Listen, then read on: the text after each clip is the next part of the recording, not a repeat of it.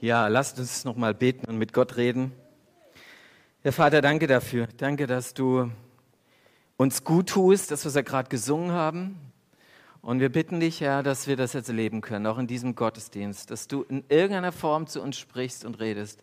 Auch in dieser Predigt, dass du in unser Herz kommst und uns neu machst und uns erfrischst, uns erquickst, uns Ruhe gibst, uns Freude gibst, uns Trost schenkst. Herr, wir wollen ganz viel erwarten, auch von dir und deinem Reden heute und hier. Amen. Himmelfahrt ist noch nicht so lang her. Eine Woche. Und vielleicht kommt euch das hier bekannt vor. Schaut euch das mal an. Vielleicht, weil ähm, ja, die Jünger damals mit einem Festchen zur Verabschiedung, äh, keine Ahnung. Versteht ihr das? Okay, Himmelfahrt ist ja auch Vatertag. Viele sagen Vatertag. Und man sieht ganz viele Männer, meistens Papas mit so Bollerwagen hinter sich herziehen. Bisschen Musik manchmal noch und dann äh, eine Menge Alkohol meistens, was da fließt. Weiß ich, vielleicht kennt ihr es nicht, aber ich kenne es. Also ich habe es schon oft gesehen, gerade am Vatertag. Äh, und jetzt fragt sich, der, der, das Kind sagt ja, warum machen die das eigentlich? Er sagt, ja, also keine Ahnung, vielleicht gab es zur Verabschiedung von Jesus ein Festchen. Ja?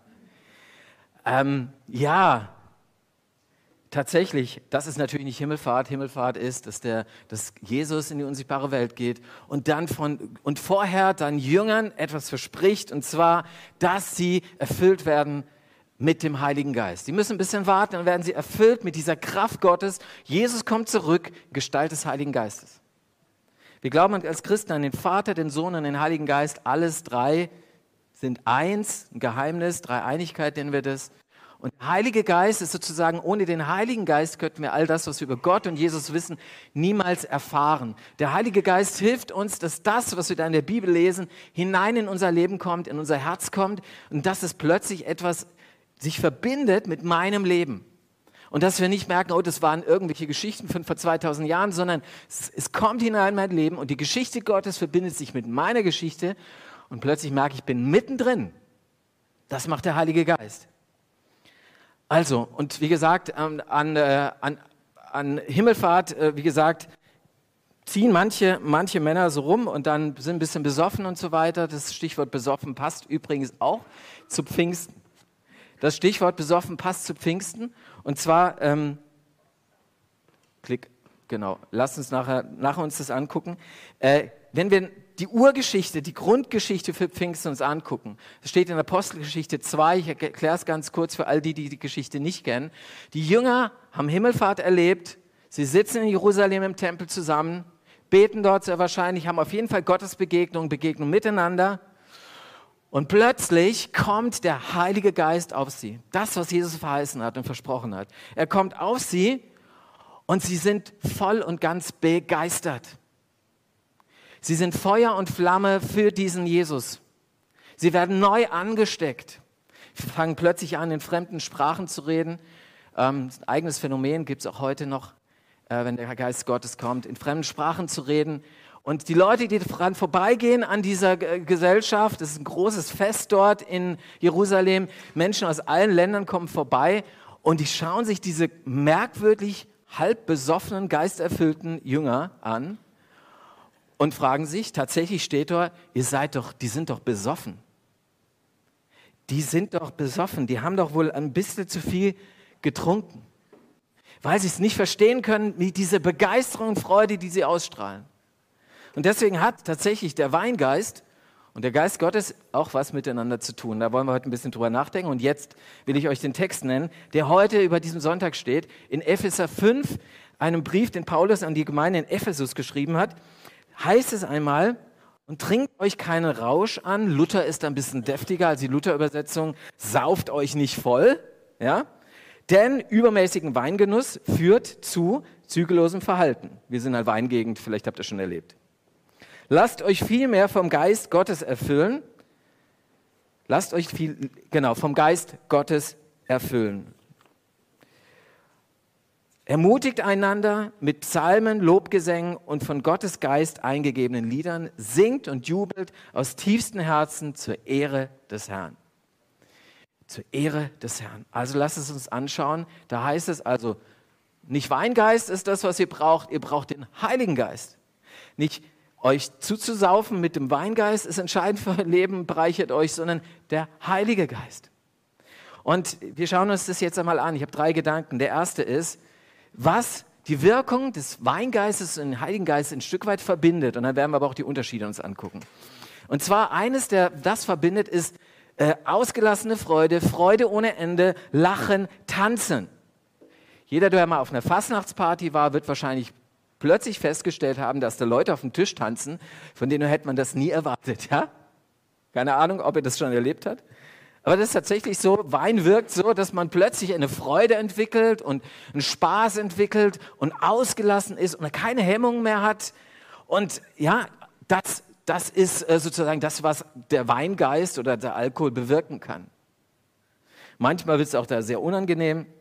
Paulus sagt, dass diese ausgelassene Freude eigentlich keine echte Freude ist, sondern er spricht von zügellosem Verhalten. Im Griechischen das Wort kann man auch mit Ausschweifung oder Verwahrlosung äh, bezeichnen oder übersetzen. Also letztendlich verwahr, verwahrlosen wir bei starkem Weingenuss doch ein Stück weit. Wir haben uns nicht mal unter Kontrolle scheinbar. Aber was uns verbindet mit dem Heist Gottes, und da sind wir bei dem Punkt, Freude ohne Ende echte Freude. Das Pfingstfest war ein berauschendes erstes Fest, wo die erste Gemeinde zusammenkommt, die ersten Jünger und begeistert waren und erfüllt waren plötzlich von dieser Freude. Und sie waren so erfüllt von dieser Freude, dass sie sofort angefangen haben, von diesem Gott zu reden. Sie konnten gar nicht anders. Die Leidenschaft war sichtbar, war spürbar. Das war entscheidend. Wisst ihr, geisterfüllte Gottesdienste, so wie sie damals an Pfingsten gefeiert wurden, zeichnen sich nicht aus durch besonders gute Rituale. Auch nicht dadurch, dass der Pfarrer im Talar vorne steht oder auch nicht mit Talar oder mit einem schicken Hemd oder nicht so schicken Hemd. Beurteilt jetzt nicht. ja, das macht geisterfüllte Gottesdienste nicht auch aus. Auch nicht, dass es noch so gut durchgeführt ist, ein Ritual, nur weil es halt ein Ritual ist, das man, äh, das man seit Jahrhunderten tut. Auch eine besonders akkurate Liturgie macht nicht sofort einen geisterfüllten Gottesdienst aus. Geisterfüllte Gottesdienste führen zum Leben, hinein ins Lachen, hinein in die Freude, hinein auch mal ins Weinen, hinein in, ins Tanzen. Gut, wir sind nicht ganz so veranlagt wie die meisten, sagen wir mal, eher südlich des Globus, die dann auch wirklich im Gottesdienst tanzen. Machen wir selten. Ne? Aber eigentlich ist das das, was der Heilige Geist tut. Er erfüllt es mit so einer Freude, dass wir letztendlich eine ungehemmte Freude auch ausstrahlen können. Es gibt eine Bewegung innerhalb der Christenheit, die ist übrigens die am stärksten wachsende Bewegung in der Christenheit.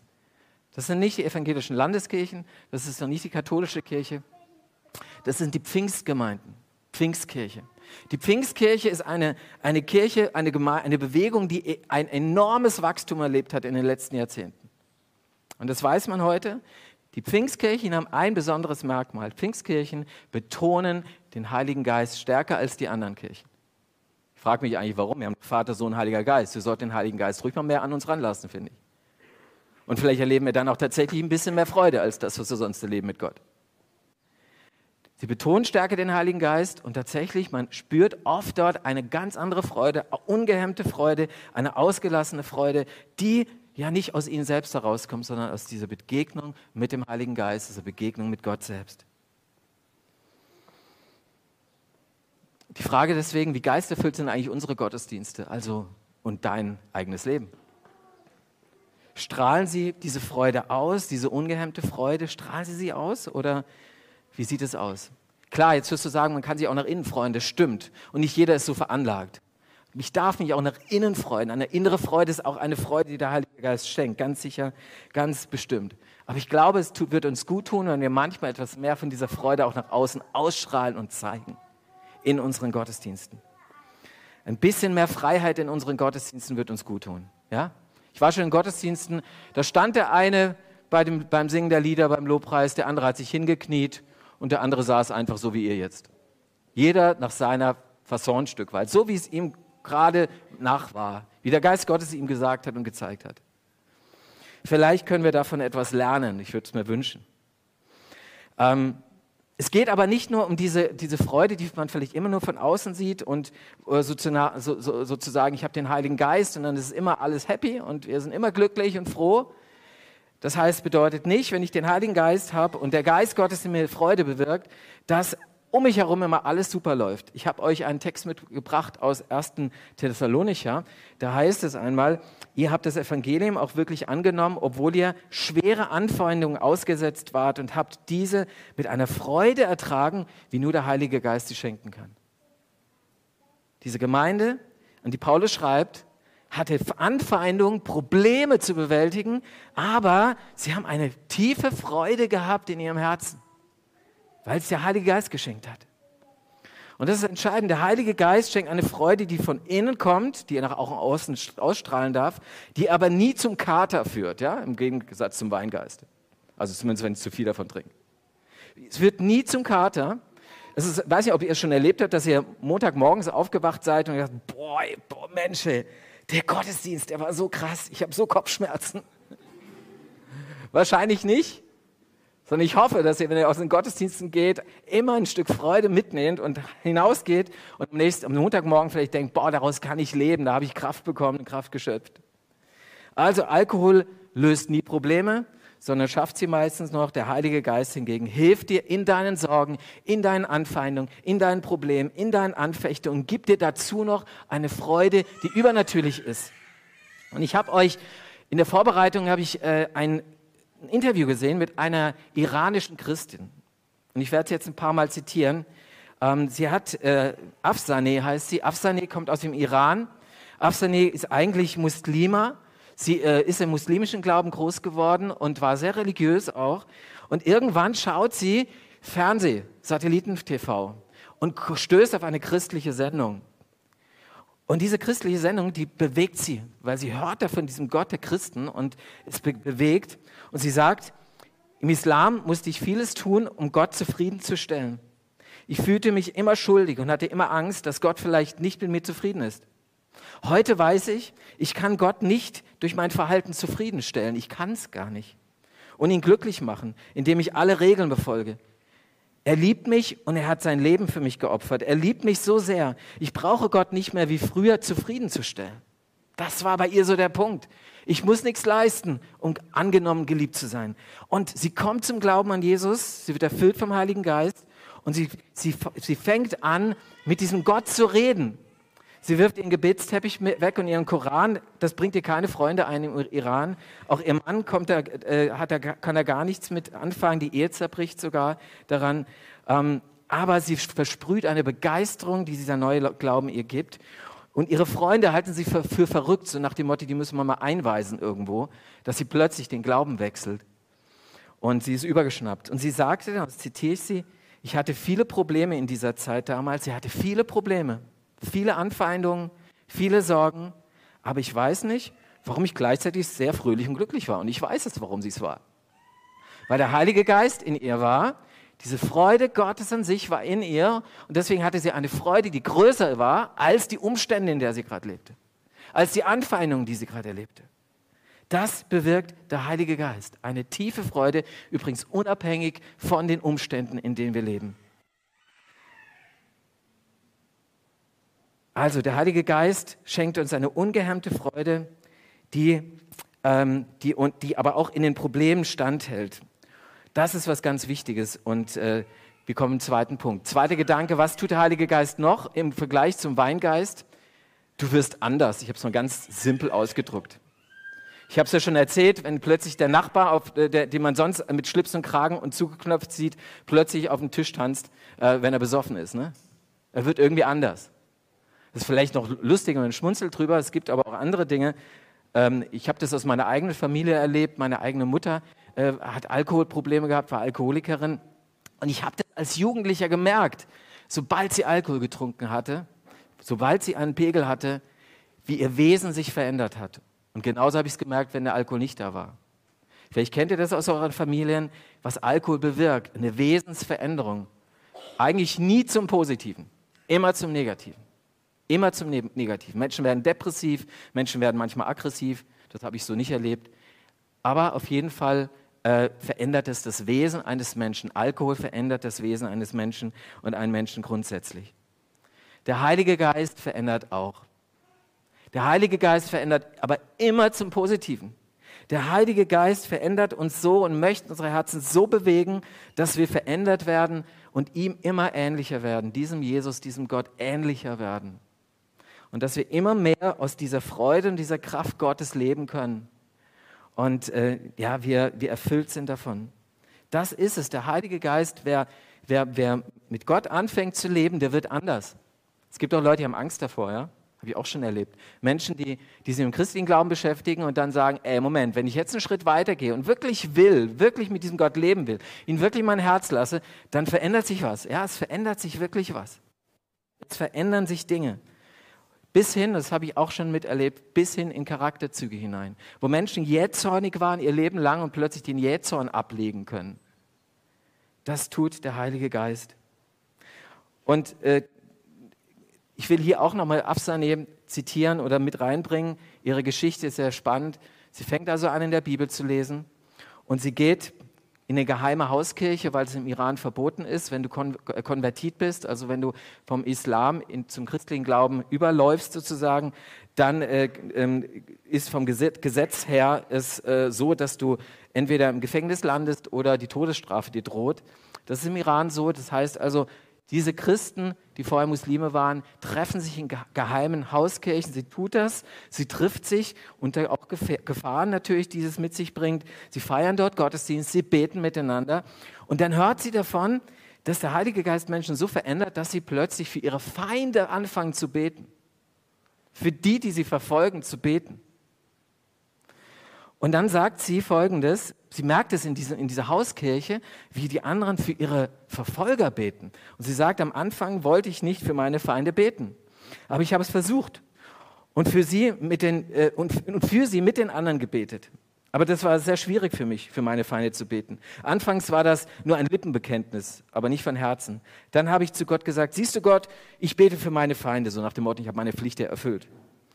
Es brauchte aber zwei Jahre, bis ich von ganzem Herzen für sie beten konnte. Nachdem ich Christ geworden bin, hat es lange gedauert. Man braucht Zeit, um das zu lernen. Und ich habe es auch so gelernt, dass das Wichtigste die Liebe ist. Aber als ich begann, von Herzen für meine Feinde zu beten, hat sich das auf meine aufgewühlte Gefühlswelt ausgewirkt. Und ich wurde ganz ruhig und zufrieden. Veränderung, merkt ihr was? Da wird jemand anders in seinem Herzen. Da geht der Hass weg und die Liebe kommt. Selbst für Menschen, die mir ganz Schlimmes angetan haben. Das wirkt der Heilige Geist. So verändert der Heilige Geist Menschen. Und vielleicht ja dich auch. Vielleicht hast du irgendeinen Punkt, wo du sagst, da wünsche ich mir Veränderung. Dann sag zu Gott, Heiliger Geist, komm in mein Leben. Jesus, komm in mein Leben und verändere mich an diesem Punkt. Oder auch grundlegend, verändere mich. Verändere meine, mein Denken, mein Fühlen, mein Wollen. Und das ist es nämlich, was bewirkt wird, wenn man sich Jesus zuwendet und wenn der Heilige Geist dann hineinkommt und einen erfüllt.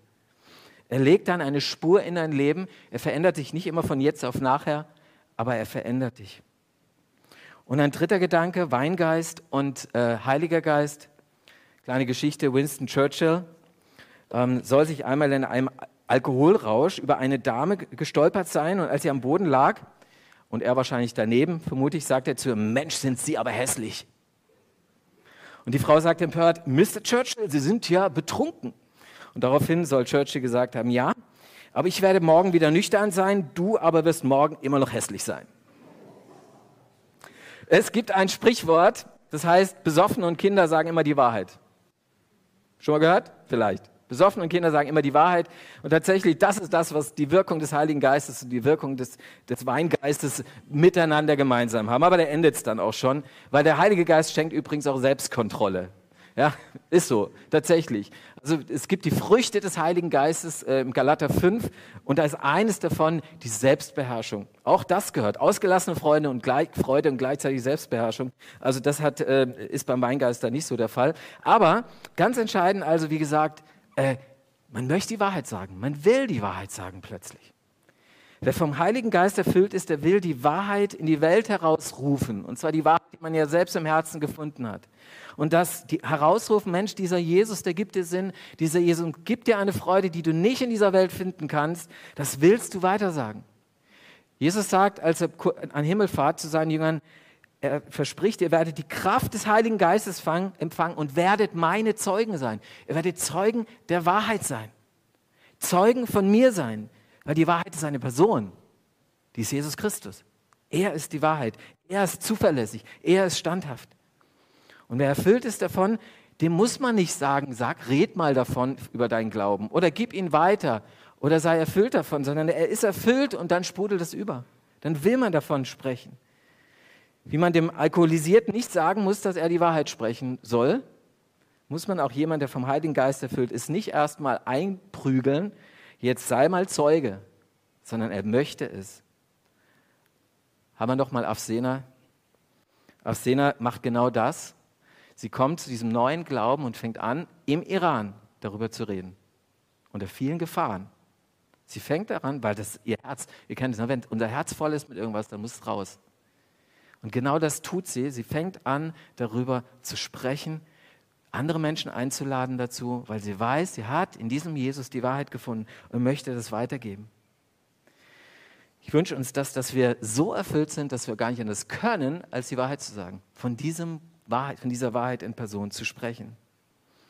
Und das Entscheidende ist, es kann sein, dass wir dann davon reden, von unserem christlichen Glauben, auch von den Werten, die wir vertreten und die klar vertreten, dass wir da nicht sonderlich beliebt sind bei manchen. Da sagen wir, was ist das denn für einer?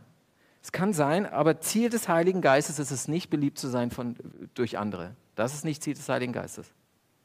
Ich kenne es auch. Ich will geliebt werden, ich möchte gemocht werden, ich möchte gut ankommen. Wer will das nicht, oder? Aber das ist nicht Ziel des Heiligen Geistes. Ziel des Heiligen Geistes ist es, dass Menschen in die Wahrheit, das heißt in die Beziehung zu diesem Gott geführt werden und sie die Wahrheit erkennen und die Wahrheit sie, sie dann frei macht. Frei macht. Und dass ich Stellung beziehe. Ich fasse mal zusammen. Der Heilige Geist, wenn du dich abfüllen lässt vom Heiligen Geist, was passiert dann? Du platzt vor Freude, selbst wenn die äußeren Umstände Stände dagegen sprechen vom Heiligen Geist, wenn du dich abfüllen lässt von ihm, dann wirst du ein anderer, er wird dich verändern, er wird dich umprägen. Wenn du vom Heiligen Geist dich abfüllen lässt, dann sagst du die Wahrheit in Liebe anderen und gibst sie weiter.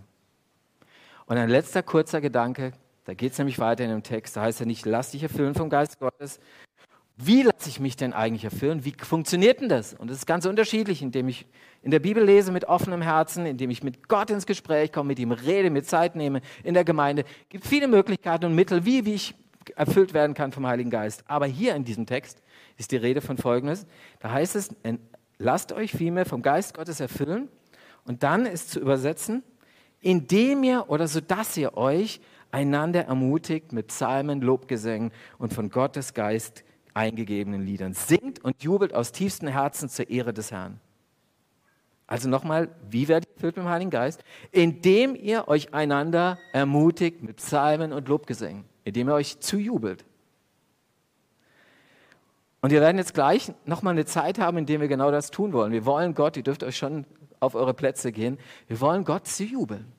Wir wollen uns dadurch selbst ermutigen. Wir nennen das hier oder grundsätzlich, wir nennen das Lobpreis, eine Zeit, in der wir loben und preisen, in der wir ihnen sagen, wie groß Gott ist. Und das heißt im Psalm 22 mal, Gott wohnt im Lobpreis seines Volkes. Wenn Gott gelobt wird, das heißt ja, loben bedeutet, ich richte meine ganze Aufmerksamkeit auf diesen Gott, auf diesen Jesus, dann bekomme ich sogar ein Geschenk zurück. Also ich gucke mal ganz weg von mir, nur auf diesen Gott und ich werde erfüllt mit dem Geist Gottes, mit dem Heiligen Geist weil Gott in diesen Liedern wohnt oder in den Texten. Gott wohnt in seinem Lobpreis und deswegen wollen wir uns jetzt darauf einlassen und uns neu erfüllen lassen von seiner Freude und von seiner, seiner Begeisterung von seinem Heiligen Geist. Amen. Und wie gesagt, ihr seid eingeladen, ganz wie ihr wollt. Ihr dürft sitzen bleiben. Wenn du sagst, ist mir noch ein bisschen fremd, ihr dürft aufstehen. Vielleicht traut sich jemand, wenn er möchte, sich hinzuknien, wie es euch passt. Ja? Wir wollen Gott Lieder singen.